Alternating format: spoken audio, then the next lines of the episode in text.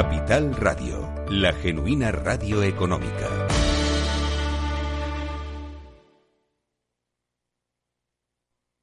Inversión inmobiliaria. Comienza el debate.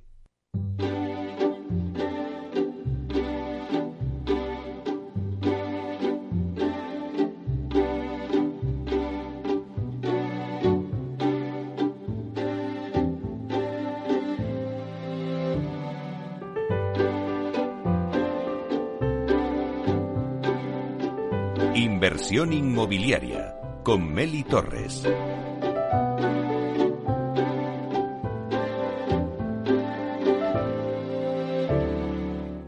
Bueno, pues seguimos con este especial a pocos días de las elecciones para la Comunidad de Madrid, donde estamos preguntando a los principales protagonistas del sector inmobiliario qué medidas debería tener en cuenta el nuevo gobierno que salga el 4 de mayo en materia inmobiliaria a corto plazo. Y para ello vamos ahora con la opinión de José Carlos Sá, que es consejero delegado de Hábitat Inmobiliaria. Buenos días, José Carlos. Muy buenos días, Meli, ¿cómo estás? Bueno, pues estamos ya en la recta final para esas elecciones y nos preguntamos, ¿qué medidas piensa que debería tener en cuenta el nuevo gobierno en materia inmobiliaria a corto plazo? En, primer lugar, eh, me gustaría, Meli, señalar que, que nuestro sector eh, es fundamental y es un sector muy importante a la hora de impulsar el, desarrollo económico, ¿no? Tanto por, nuestra capacidad para generar empleo como para reactivar las, economías locales. Y en ese sentido, pues yo creo que, el nuevo gobierno eh, debería apostar por medidas que incentiven eh, este sector, ¿no? que impulsen la, liberación de suelo y que favorezcan el acceso a la vivienda. De una forma o de una manera más, más concreta, concretando un poquito más, eh, bueno, pues hace unos meses eh, hubo una modificación de la ley del suelo eh, que fue acogida muy positivamente por, por, todo el sector, por el mercado, en cuanto a que suponía pues una agilización en, la concesión de, licencias de primera ocupación, ¿no? Y, y, simplificaba trámites. Y yo creo que fue un gran paso, que está muy bien, pero yo creo que tendríamos que, el, nuevo gobierno tendría que atreverse a dar un paso más y, avanzar en ese sentido, ¿no? Tratando de tratando de agilizar y no solamente las licencias de primera ocupación, sino, sino las licencias de obra en sí, ¿no? Entonces yo creo que había que dar ese paso valiente. En segundo lugar, se me ocurre, eh, eh, en la medida de lo posible, eh, pues intentar mejorar la fiscalidad de la vivienda, ¿no? todos sabemos que la vivienda está sometida a unos gravámenes y una fiscalidad eh, muy alta. Es cierto, es cierto que el, gobierno autonómico, eh, bueno, pues no tiene competencias totales, pero en la medida de sus posibilidades y al igual eh, que en otros sectores y en otros ámbitos contamos con la ventaja en la, en la Comunidad de Madrid de tener una fiscalidad menos gravosa que en otras partes de que en otras partes de España, pues yo creo que también tendrían que intentar mejorar eh, esa fiscalidad de, la vivienda, ¿no? Y finalmente se me ocurre eh, también que serían buenas medidas para tratar de ayudar a los jóvenes en el acceso a la vivienda. Eh, sabemos que eso es un problema que está ahí y, es urgente poner en marcha iniciativas que favorezcan ese acceso. especialmente, fíjate, en aquellos jóvenes, hay muchos jóvenes que pueden hacer frente a las mensualidades, que pueden pagar la letra, que, tienen capacidad de financiación para acceder a la vivienda, pero que carecen de esos ahorros o de ese pago inicial que tienen que afrontar, ¿no? Entonces, yo creo que en ese sentido se podrían tomar medidas como además se han tomado en otros países europeos, ¿no? El, Help to Buy o fórmulas parecidas. Entonces, en este sentido, yo creo que, en, todas las medidas que he dicho eh, está claro que la, estrecha colaboración público-privada es la única vía que va a ayudar a poner estas medidas en marcha, ¿no? que permitan eh, facilitar el acceso a la vivienda, que al fin y al cabo no nos olvidemos que es un bien de primera necesidad. Claro que sí, José Carlos. Tres medidas que son muy importantes y que ya también nos han comentado otros eh, protagonistas del sector inmobiliario, como son las licencias de ocupación que me decías la fiscalidad menos gravosa en materia de vivienda y ayuda a los jóvenes en el acceso a la vivienda. Pero cuéntanos también, eh, ¿qué proyectos piensas que están pendientes, proyectos o temas que se han quedado pendientes y que se deberían de retomar y se deberían de agilizar? Pues mira, se me, se me ocurre ahora eh, una serie de, proyectos que además yo creo que todos, todos son, son conocidos eh, y que podrían, eh, si fuésemos capaces de, echarlos para adelante y de sacarlos para adelante, podrían generar muchísimas viviendas. Se, se, me ocurre avanzar en los desarrollos del sureste de Madrid, ¿no? Estoy pensando en Aijones y en Berrocales. Solamente en estos dos desarrollos eh, tenemos más de 40.000 viviendas que se pondrían en el mercado, que se dice pronto, 40.000 viviendas, ¿no? Es cierto que estamos avanzando, eh, se está avanzando con el proyecto de reparcelación, eh, se está ya con el proyecto de urbanización también pendientes de unas, de unas series de, modificaciones. en ambos casos, además, en Aijones y Berrocales, se han iniciado las obras de urbanización, con el riesgo que eso conlleva para, todos los, para todos los promotores. Eh, pero eh, tendríamos que ser capaces, eh, porque es cierto que hay competencias que son locales, pero también hay competencias que son autonómicas, ¿no? Hay un montón de informes sectoriales, hay un montón de tramitaciones que tendrían que agilizarse. Se me ocurre también, pienso en Retamar de la Huerta, en Alcorcón. Ahí tenemos otras 2.000 o 3.000 viviendas que ya tienen además el proyecto de reparcelación aprobado, ¿no? Y ahora mismo estamos con el, con el proyecto de urbanización, con un refundido eh, también tratando de sacarlo para adelante. Aquí no se han comenzado las obras de urbanización, pero queremos iniciarlas antes de, antes de final de año. Y también Brunete, ¿por qué no? En, Brunete también eh, tenemos ahí otras eh, mil, dos mil, tres mil viviendas. Eh, y aquí, fíjate, aquí sin embargo, ni proyecto de reparcelación, ni proyecto de urbanización. O sea, aquí estamos hablando a lo mejor iniciar las obras en el, en el, en el 23, ¿no? Las obras de urbanización. O sea, fíjate, es que estamos hablando a dos años vista. Entonces, eh, yo creo que estos son pues una serie de desarrollos o una serie de, proyectos que podrían y deberían impulsarse porque es que estamos hablando de generar eso, del orden de eh, poner en el mercado el orden de 50.000 viviendas, que son muchas viviendas. La verdad es que sí. No sé eh, por qué se tarda tanto siempre en todos los temas urbanísticos. Eh, hay al final tantos procesos que al final todo se demora tantísimo. Habría que agilizar todo este proceso y ahora que tenemos pues eh, bueno que hemos cogido la ola con la pandemia de toda la digitalización, eso ayudaría muchísimo.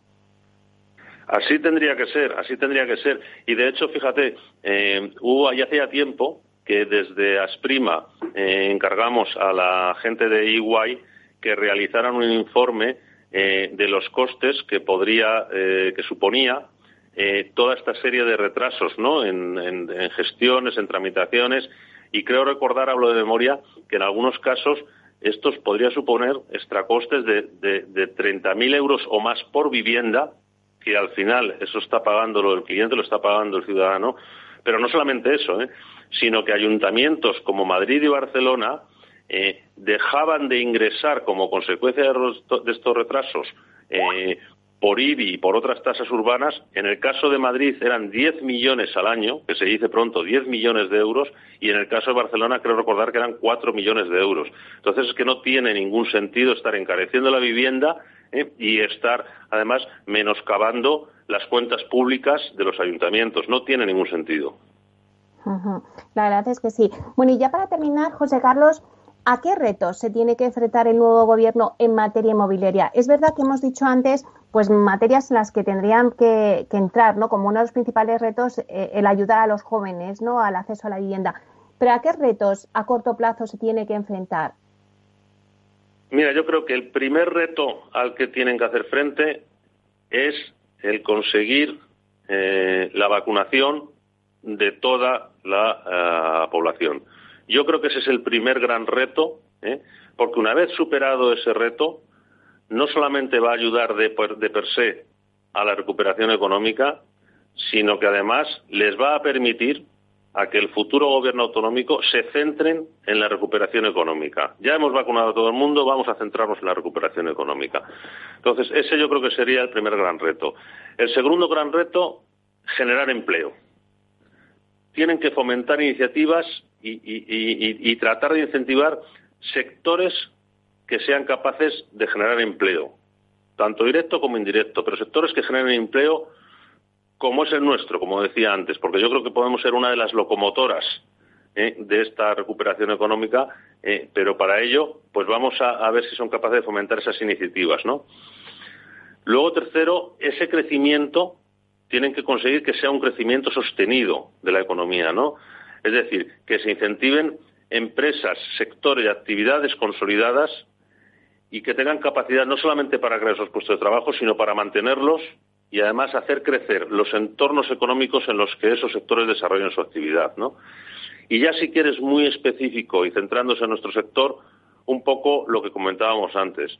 Yo creo que mm, lo que hay que hacer es generar suelo, liberalizar, generar suelo, ¿eh? de forma que, como comentábamos antes, poner en marcha medidas que agilicen esos trámites y esas licencias ¿eh? para generar ese suelo y después medidas de acceso a la vivienda de obra nueva para los jóvenes yo creo que eso sería un poco, son un poco los retos con los que se tienen que enfrentar. Bueno, pues José Carlos, vamos a ver si estas medidas llegan al nuevo gobierno y las tienen en cuenta, porque lo que tú has dicho, al final el sector inmobiliario puede ser la locomotora de la actividad económica en España. Es importante que se puedan tener estas medidas en cuenta para que se pueda ir avanzando. Pues muchísimas gracias. Muchísimas gracias a vosotros, Meli. Ya sabes que es un placer siempre estar con vosotros en tu programa. Gracias, muchas gracias, José Carlos. El placer es nuestro. Un abrazo. Adiós. Inversión inmobiliaria con Meli Torres.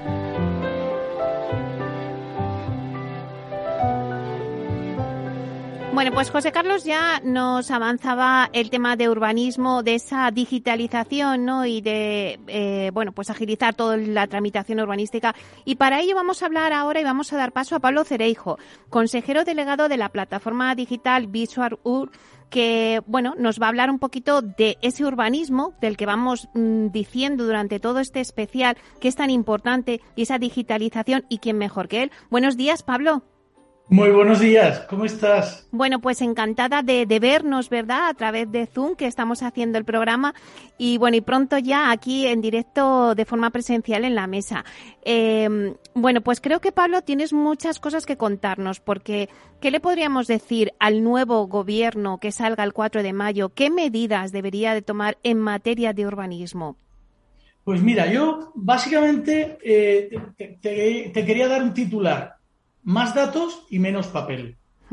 Más datos y menos papel. ¿Qué quiero decirte con esto de más datos y menos papel? Lo que hace falta es que la administración atienda más a los datos que, dan eh, las propias estadísticas de la propia administración y, oye, pues que consigamos que en la administración pública no haya papel. Es verdad que eh, eh, hay leyes que están modificando todo esto de la administración electrónica y demás, pero la realidad es que tú vas a la administración, a cualquier ayuntamiento, y están impresos los documentos. Es verdad. Claro, pero si tú vas al técnico y le dices, oye, sería bueno que no lo imprimieras.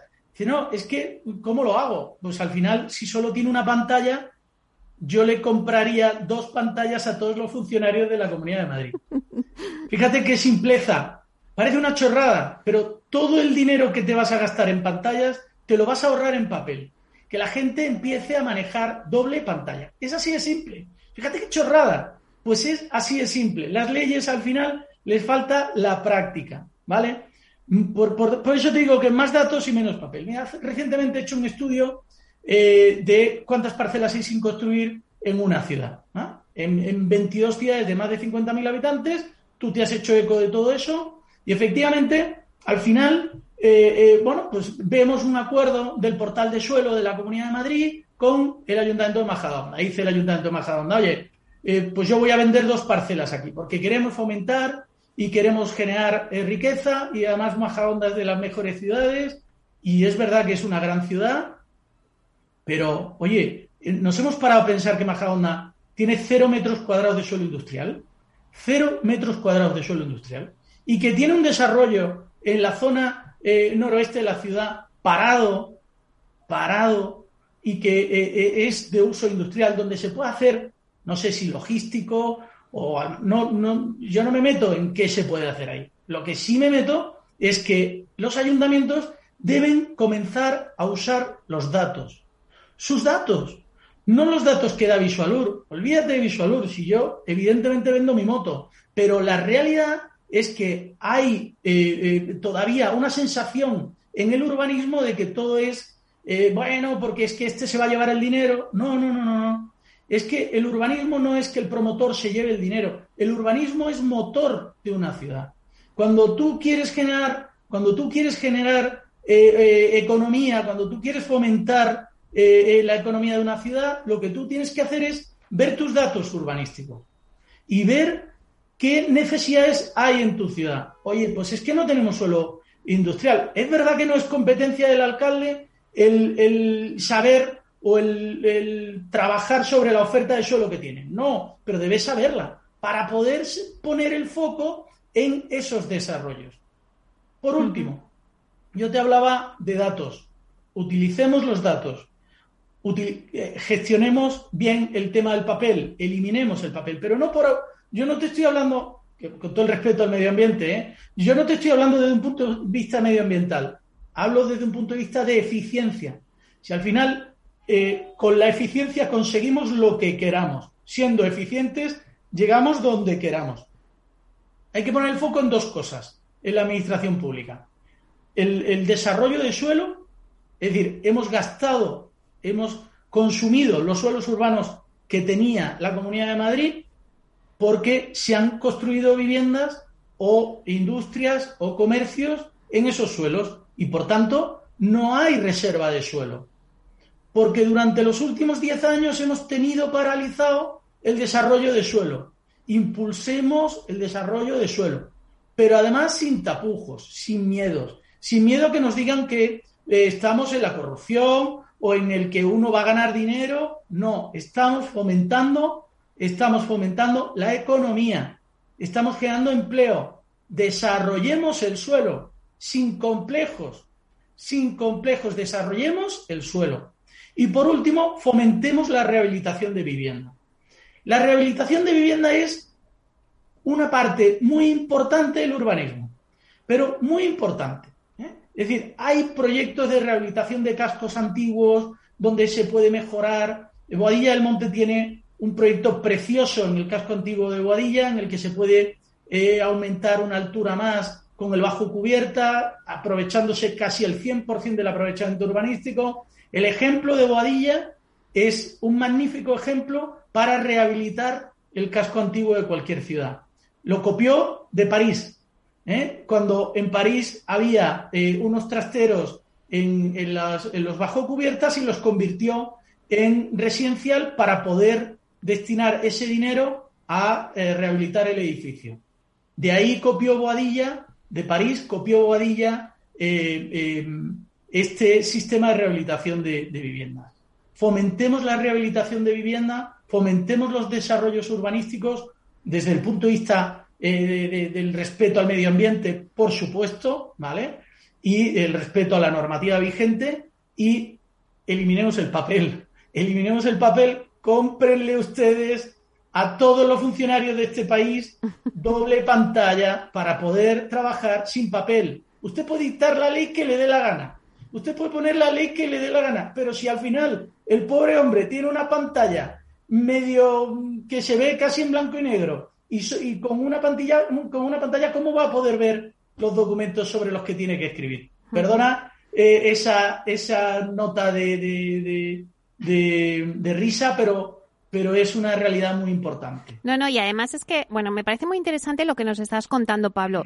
Y sobre todo también te quería comentar, porque hemos hablado muchas veces contigo, eh, bueno, pues de esa famosa nueva ley del suelo que no acaba de cuajar y que, eh, bueno, pues al final una legislatura no da para volverla a modificar o a cambiar y hacer una nueva, ¿no? Y entonces el otro día Mariano Fuentes en nuestro debate anunció que, bueno, pues no se podía tener a Madrid parado y a expensas de que se dé esa nueva ley del suelo.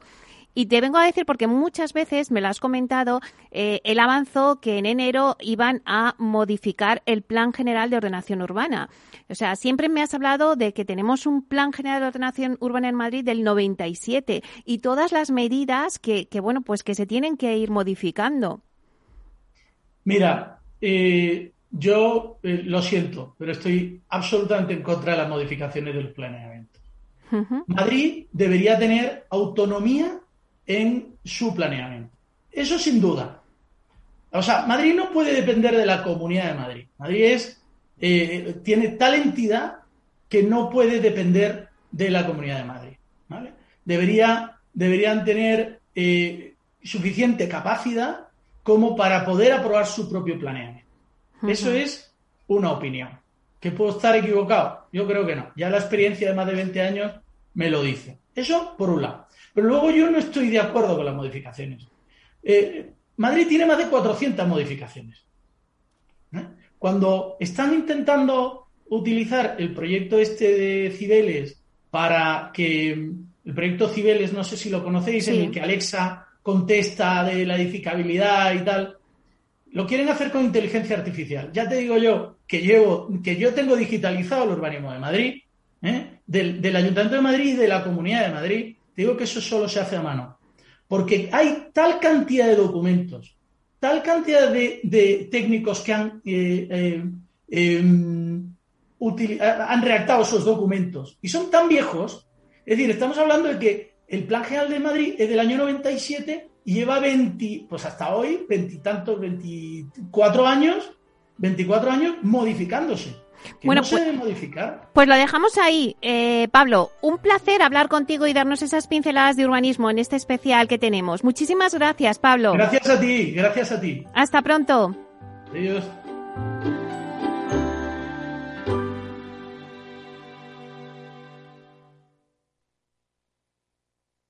Si tu lado emocional dice, invierte en ciberseguridad, sabes que es un sector en crecimiento y tu lado racional dice, no tienes tiempo de crear una cartera desde cero y si te la gestionan otros, eh, te cobrarán mucho en comisiones. En Renta 4 Banco te lo ponemos fácil. Con el nuevo servicio de gestión óptima, contrata nuestras carteras temáticas 100% online, con una comisión de gestión de solo 0,25%. Entra en r4.com o en cualquiera de nuestras oficinas y descubre todas nuestras carteras. Tu lado emocional y racional por fin se unen. Renta 4 Banco, tu banco especialista en inversión.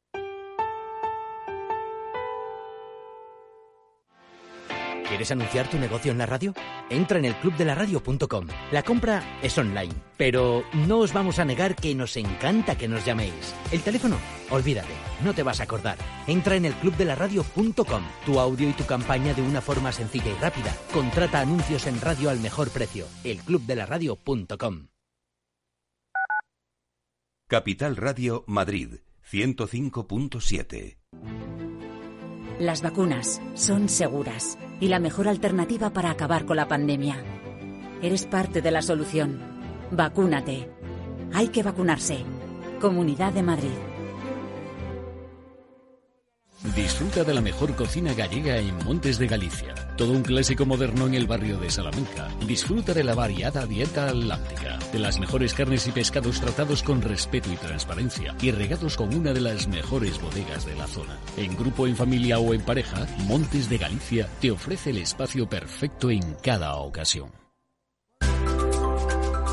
Inversión constructiva en Capital Radio. El próximo jueves 29 de abril a las 5 de la tarde, Capital Radio celebra un webinar en el que descubriremos lo último en ESG, cómo elegir la mejor inversión constructiva o de impacto y las oportunidades más rentables. Una sesión conducida por Luis Vicente Muñoz, con la participación de Luis Martín, director de ventas de BMO Global Asset Management, y Gonzalo Sánchez, director de inversiones de GESConsul. Para reservar su plaza, tan solo tiene que escribir un mail a eventos radio.es y recibirá el enlace para acceder al webinar el jueves 29 de abril a las 5 de la tarde.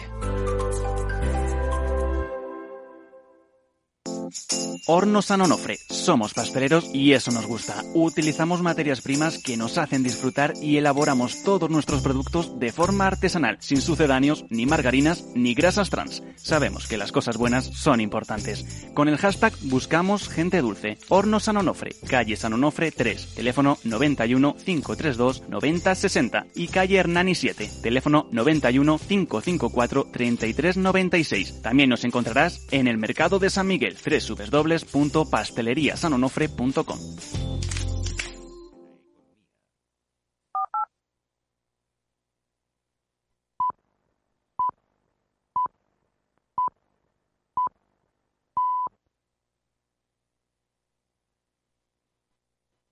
Inversión inmobiliaria con Meli Torres.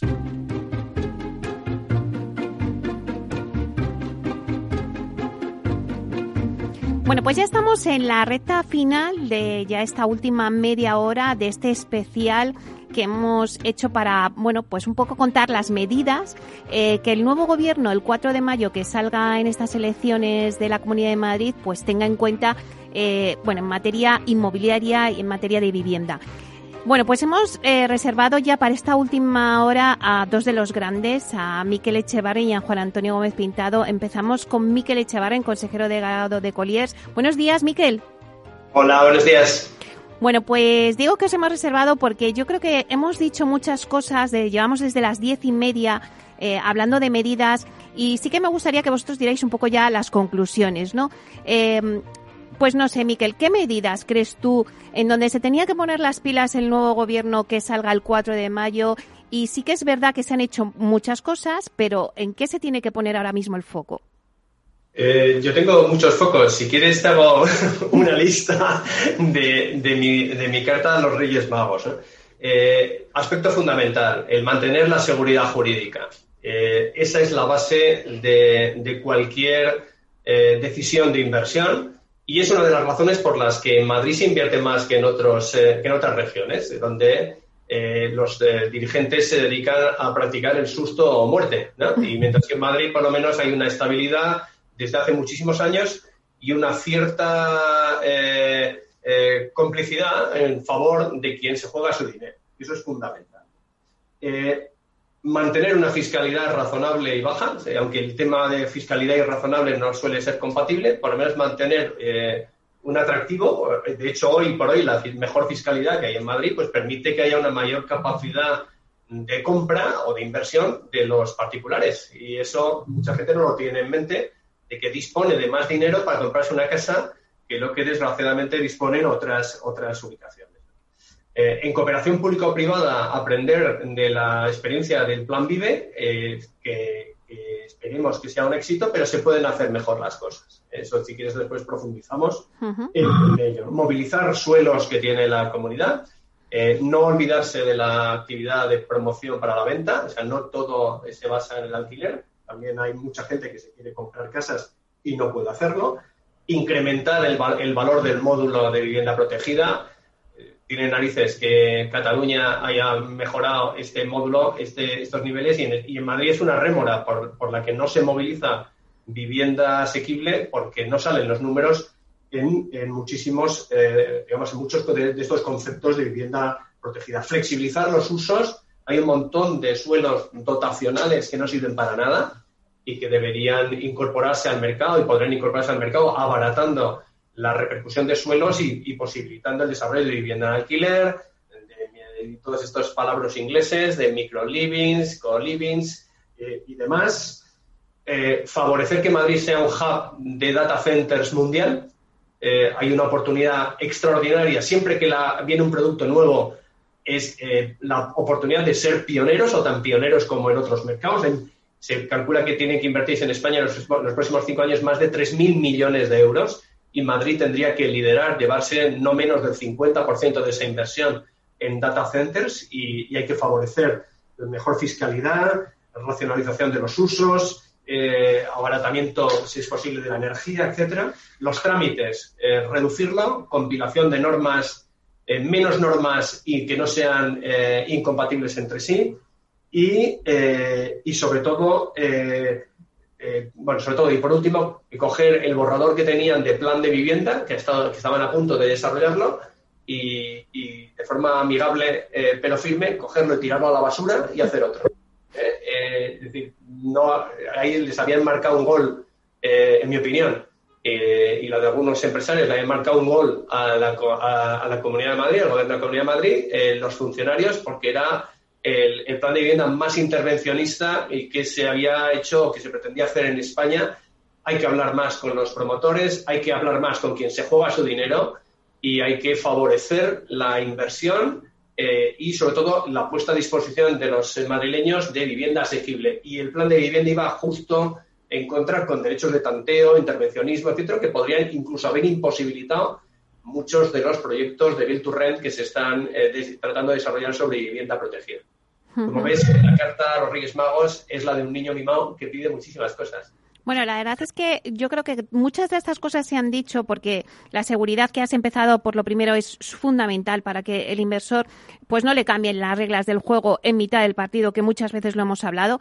Eh, hay otras cosas que me parecen muy interesantes. Bueno, se ha hecho se ha hecho en la Comunidad de Madrid un proyecto pionero como es lo del Plan Vive, que creo que bueno, pues que como tú dices se pueden mejorar muchas más cosas, pero yo creo que va a marcar un hito. Sí que es verdad que se han hecho muchas cosas. Algunas, como estás diciendo, de lo de, bueno, pues el, borrador, ¿no? Del plan de vivienda, pues para tirarlo a la basura, como decías. Pero bueno, creo que se han hecho cosas, pero que faltan muchas otras cosas por hacer. Eh, de todas las que has dicho, si quieres comentarnos alguna más en donde habría que po poner un poco más el foco.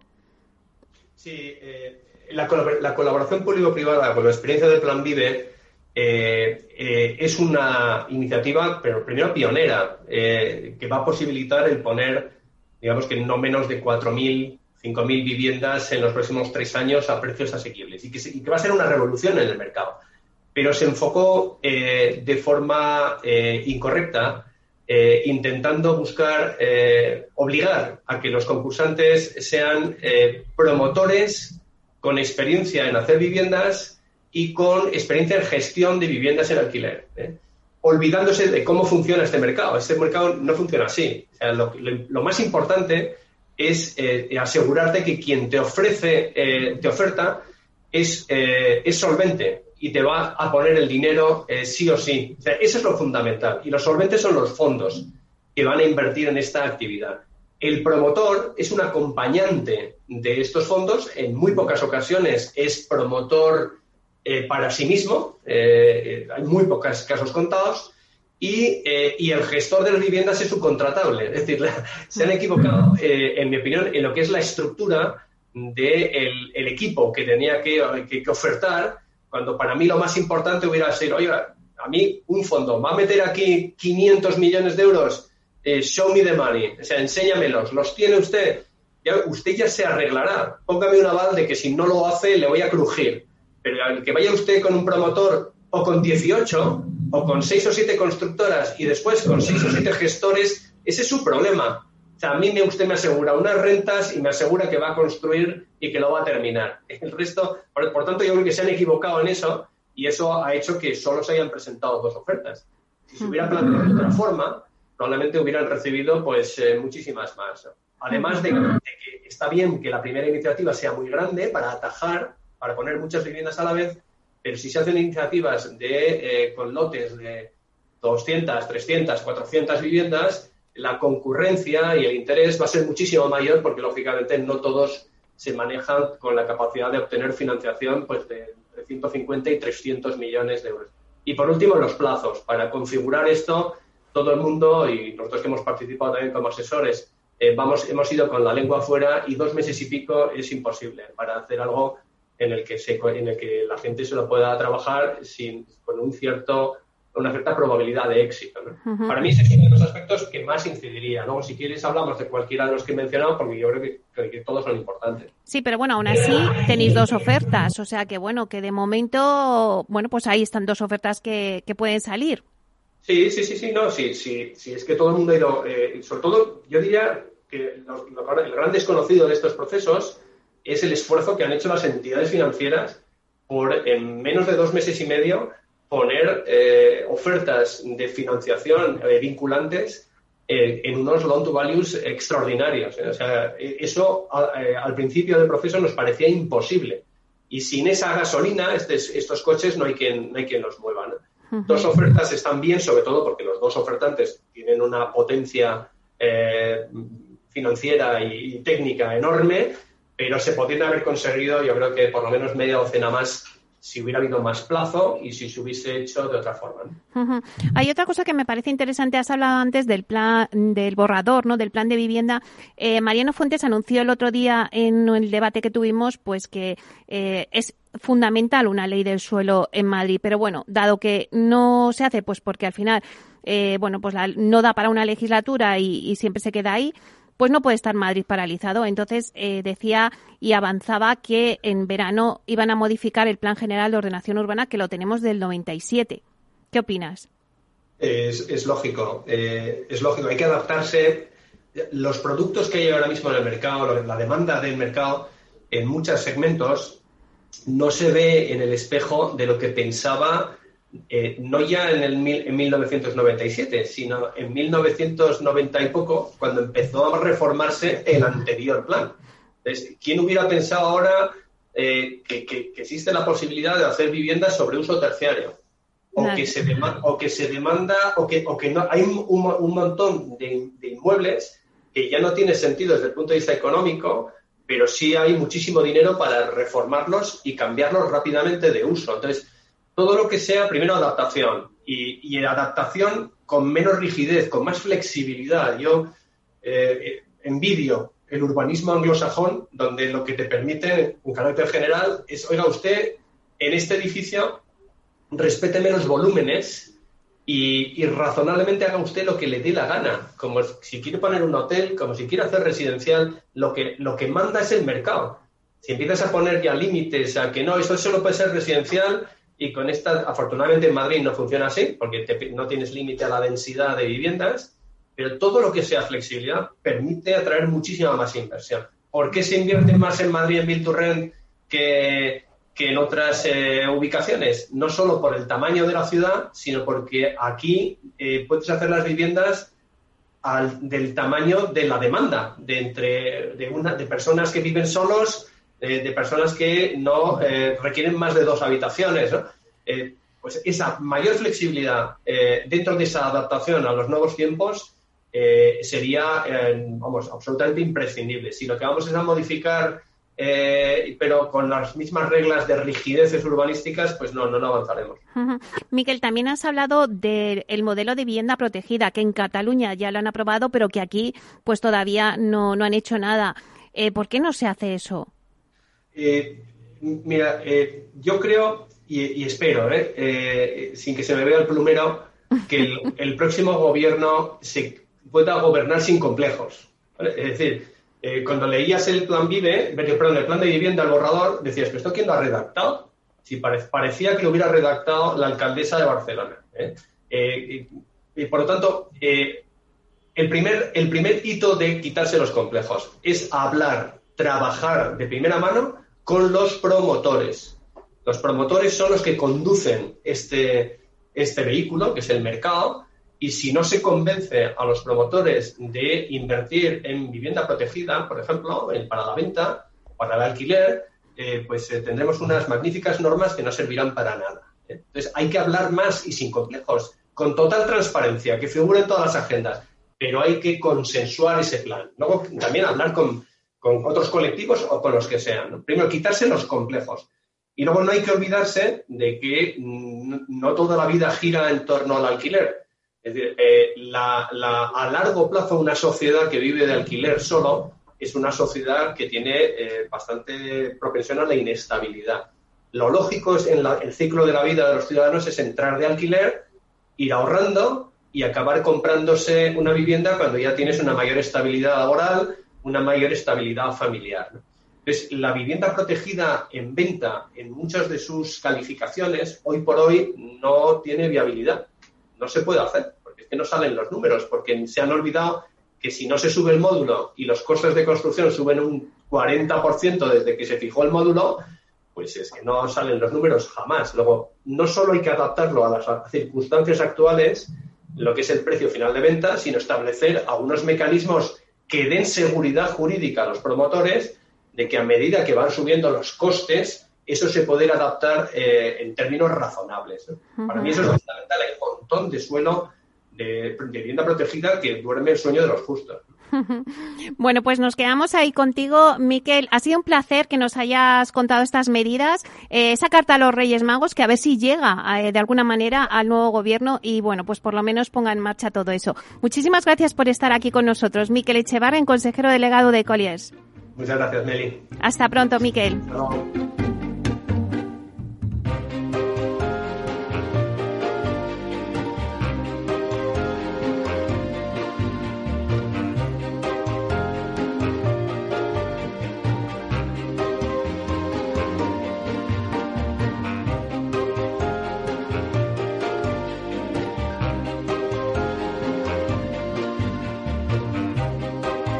Inversión inmobiliaria con Meli Torres. Bueno, pues ya en la recta final de bueno, pues de este programa especial que hemos hecho, eh, no podíamos dejar escapar el momento de poder hablar con Juan Antonio Gómez Pintado, que es consejero delegado de Vía Agora y también es presidente de Asprima y de la PC España. Eh, buenos días, Juan Antonio. Hola, muy buenos días, Meli. Bueno, pues mm, contigo cerramos el especial y, bueno, quiero recoger el guante que nos ha enviado Miquel Echevarren diciendo que, hay que hablar con los promotores porque eh, en realidad son los que, los que conducen este mercado. Me ha gustado esa frase, ¿no? Porque yo creo que es fundamental y que tenemos que hacer llegar, sobre todo al nuevo gobierno que salgan estas próximas elecciones el, el 4 de mayo, pues que hablen con los promotores, ¿no? Sin duda, sin duda. Yo creo que eh, tenemos eh, una, una, situación que es muy especial eh, todo lo que ha sucedido después de, la pandemia, cuando ya por fin se recupere y estemos todos vacunados y con el resultado de las elecciones con este nuevo gobierno y aprovechando un poco la tan publicitada colaboración público-privada, pues que realmente se lleve a efecto. Es cierto que nos han escuchado en todas las administraciones cuando se han planteado eh, leyes nuevas o, cambios o metodologías en ordenaciones también, pero más allá de, escucharnos, eh, al final lo que se tiene que entender de alguna manera que estamos ante eh, un bien eh, social que necesita nuestra sociedad, que los que entendemos realmente, porque somos los que hacemos la producción de las viviendas y los que estamos en contacto directamente con los clientes, somos nosotros, tenemos el pulso de mercado, sabemos cuál es la problemática, sabemos dónde fallan las estructuras para que la vivienda no sea accesible. Y creo que en esa participación y en esa colaboración público-privada, eh, aparte de, escucharnos, eh, creo que se nos tiene que hacer más caso. Juan Antonio, ¿qué medidas tendría que, bueno, hay muchas cosas que se han puesto en marcha, eh, pero ¿qué medidas son las que tendrían donde poner el foco ahora mismo? como tenemos identificado el principal problema que tenemos como sociedad, que es la falta de acceso eh, a la vivienda. Em, ayer nos despertábamos con una noticia que para mí ha sido francamente alentadora y es la decisión que ha tomado Italia, el gobierno italiano, de avalar eh, a los jóvenes el 100% de la compra de, la vivienda, lo cual no quiere decir que les esté dando el dinero, simplemente les está avalando para que los jóvenes tengan esa capacidad de, de acceso a la vivienda. Medidas de estas características se han tomado en otros países de nuestro entorno, en Inglaterra, en Francia, ahora en Italia.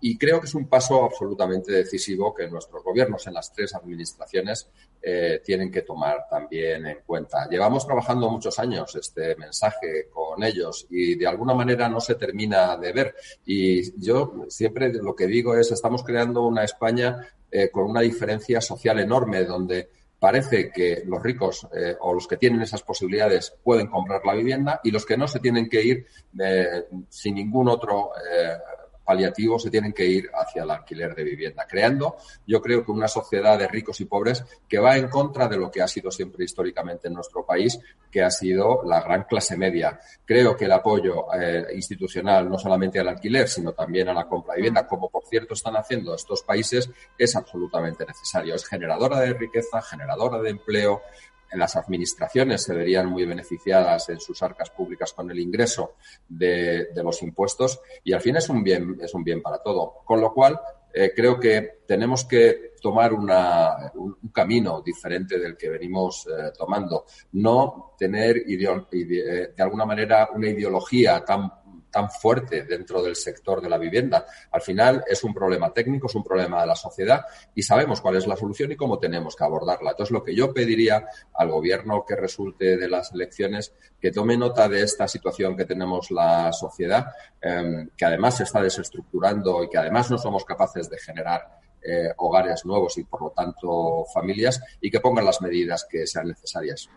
Otra de las palabras que ha salido mucho en todo este especial es la digitalización. O sea, es fundamental porque sí que es verdad que hablamos mucho de digitalización, pero no se está llevando eh, o no se está de la manera más acelerada que debería de hacerse, ¿no? Como están haciendo en otros países también. Sí, la digitalización es absolutamente imprescindible. De hecho, eh, la formación del clúster que eh, estamos eh, llevando a cabo y que lo que pretendemos es que sea el clúster de innovación de todo el sector. Uno de los, de los objetivos que tenemos y que ya tenemos identificados varios proyectos es la digitalización en varias, en varias áreas. Aquel, aquella problemática que yo creo que hace, que tiene un impacto mayor en que las viviendas sean menos accesibles, que es el urbanismo y el planeamiento eh, que, tenemos que llevar a cabo, que es súper rígido y que para poner un suelo finalista finalmente estamos tardando de media más de 10 años, con lo que encarece y, e imposibilita el acceso a la vivienda, se tiene que digitalizar. Y se tiene que digitalizar desde el conocimiento que tenemos, por un, lado, eh, lo público, pero también lo privado. Eh, desarrollar esas herramientas digitales que hagan que se ponga nuestra materia prima muchísimo más rápido en el mercado eh, para que no se produzca el, esta subida de precios tan desmesurada que estamos teniendo en el precio de suelo es fundamental. La digitalización de las licencias de obra nueva, por ejemplo, en vez de tardar un año con los costes de capital que esto conlleva y el encarecimiento otra vez de la vivienda, para mí son absolutamente necesarios. Algunos ayuntamientos, en concreto el de Madrid, ha tomado esta iniciativa y estamos en el final del proceso para, para eh, que los técnicos puedan aplicar esta nueva tecnología, pero tenemos que ser más ambiciosos y tenemos que llevar esta digitalización y esta modernización de, nuestras administraciones eh, mucho más adelante. Eso te iba a decir que desde, desde Asprima habéis hecho una labor muy importante para digitalizar todo el tema de las licencias. Y hay otro tema que también ha salido mucho en este especial y que creo que, podemos cerrarlo ahí. Eh, bueno, la rehabilitación y la regeneración urbana. Y que ahí yo creo que tenemos una oportunidad ahora muy importante con los fondos europeos y que podríamos aprovechar y ser, pues que sea un hito, ¿no? Vienen aproximadamente unos eh, casi 7.000 millones de, euros dedicados a rehabilitación, si bien es cierto que si empezamos a disgregar, mil van a ir para edificio público, mil para desarrollo de vivienda en, alquiler a precio accesible y más o menos van a quedar como unos 3.400 millones de euros em, para, para, la rehabilitación y regeneración urbana, que es un poco y tiene un poco truco, es un poco engañoso porque esos, de esos 3.400 millones lo que estamos conociendo es que de los incentivos fiscales que se están planteando para que las familias o las comunidades de propietarios tomen la decisión de, invertir van a ir con cargo también a esos 3.400 millones. Luego, importante, no los 3.400 millones se van a dedicar única y exclusivamente a obras, sino que parte del impuesto de la bonificación también se cargarán eh, a estos recursos. Pero indiscutiblemente eh, es una oportunidad, se van a generar situaciones donde yo creo que va a existir otra vez esa colaboración público-privada, donde la empresa privada tiene que aportar ese conocimiento y ese saber hacer y las entidades financieras esa facilidad de acceso al crédito. Y en ese sentido, yo creo que lo más importante que vamos a, a vivir va a ser esa generación del agente rehabilitador que va a ser un facilitador para movilizar, que era el gran problema y es yo creo que el gran temor que se tiene por parte de las administraciones al gran parque de vivienda privada para facilitarle esa gestión, como digo, y que se pueda desarrollar. Y desde luego, nuestra obligación como sector es que no quede ni un euro sin, sin consumir de estos fondos que van a venir de Europa, pero consumir bien consumidos y bien aplicados. Y también para terminar, Juan Antonio, pues esa esperada ley del suelo que es imprescindible, pero bueno, mientras eso llega, pues como decía el otro día Mariano Fuentes, no puede quedarse en Madrid parada. Entonces, bueno, pues avanzar en la modificación del Plan General de Urbanización Urbana que tenemos desde el 97 y también es importante. Una gran noticia, Meli, cuando nos dio el otro día Mariano esta primicia. Eh, perfectamente, yo creo que identificada la situación. Eh, no podemos seguir con un urbanismo que se planificó en el año 97. Nuestra sociedad ha cambiado muchísimo y ese avance que quieren hacer flexibilizando las, eh, el urbanismo y flexibilizando los usos, adaptándolos a lo que realmente la sociedad está pidiendo, para mí es un paso de gigantes. Ahora lo que hay que pedir es que lo desarrollen en el plazo más corto eh, de tiempo posible. Claro que sí, porque la verdad es que el, tiempo al final pues es oro, porque si no al final esto es una rueda que, que si no se engrana pues todo va subiendo y al final pues encarece el precio de la vivienda, que es el fin último de, los ciudadanos. Pues muchísimas gracias, Juan Antonio, por, por estar aquí en este especial, por cerrar este especial con todas las conclusiones. Así que, pues un placer tenerte con nosotros y podernos ver. Muchísimas gracias, Meli, igualmente. Muchas gracias, Juan Antonio Gómez Pintado, eh, consejero delegado de Vía Agora. Muchísimas gracias. Gracias a ti.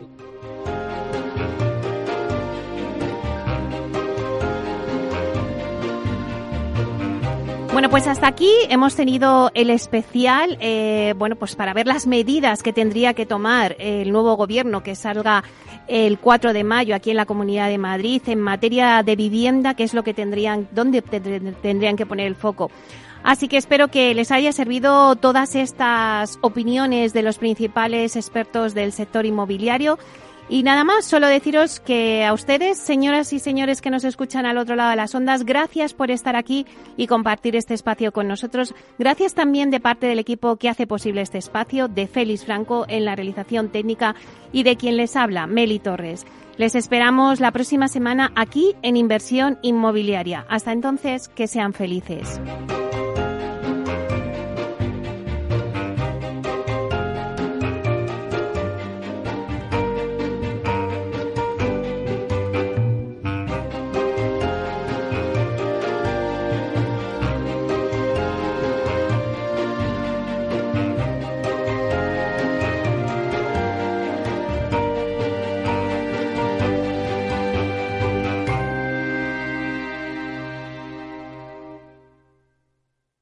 Neynor Homes les ha ofrecido inversión inmobiliaria con Meli Torres. Neynor Homes presenta Inversión Inmobiliaria cada jueves de 10.30 a 13 horas en Capital Radio, un espacio donde se darán las claves para realizar la mejor inversión en inmuebles y sacar la mayor rentabilidad a sus propiedades. No se pierda su cita inmobiliaria de la semana en Capital Radio. Venga a levantarse. Es la hora. No se quede de brazos cruzados. Con Carmiñac, dele a su patrimonio el impulso que merece. Libérese de los convencionalismos y trabajemos juntos para sacar el máximo partido a sus ahorros. Confíe hoy en un socio capaz de identificar las oportunidades de inversión de mañana. Hable ya con su asesor financiero y haga de las soluciones Carmiñac el centro de sus ahorros. Recuerde que su capital puede estar en riesgo. Ya no estamos en la era de la información, estamos en la era de la gestión de los datos y de la inteligencia artificial. El tratamiento inteligente de estos datos proporciona un valor enorme a las empresas en sus procesos de negocio. En Piper Lab ayudamos a nuestros clientes a tomar decisiones de negocio basadas en datos. Escúchanos todos los lunes en el espacio de Big Data de Capital, la Bolsa y la Vida. Tu radio en Madrid 105.7, Capital Radio. Memorízalo en tu coche. Las vacunas son seguras y la mejor alternativa para acabar con la pandemia. Eres parte de la solución. Vacúnate. Hay que vacunarse. Comunidad de Madrid. Disfruta de la mejor cocina gallega en Montes de Galicia. Todo un clásico moderno en el barrio de Salamanca. Disfruta de la variada dieta atlántica, de las mejores carnes y pescados tratados con respeto y transparencia y regados con una de las mejores bodegas de la zona. En grupo, en familia o en pareja, Montes de Galicia te ofrece el espacio perfecto en cada ocasión.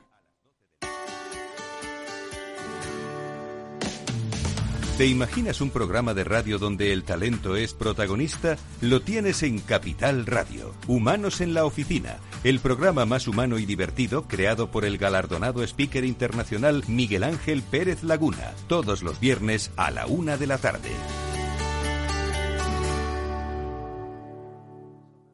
En el restaurante Gaztelubides somos rigurosos con la selección del producto para crear recetas imaginativas que acompañamos de una bodega generosa y brillante y de nuestra magnífica terraza durante todo el año. Restaurante Gaztelubide, carretera de La Coruña, kilómetro 12200, La Florida. Teléfono 91 372 8544. Una recomendación del programa gastronómico Mesa y Descanso.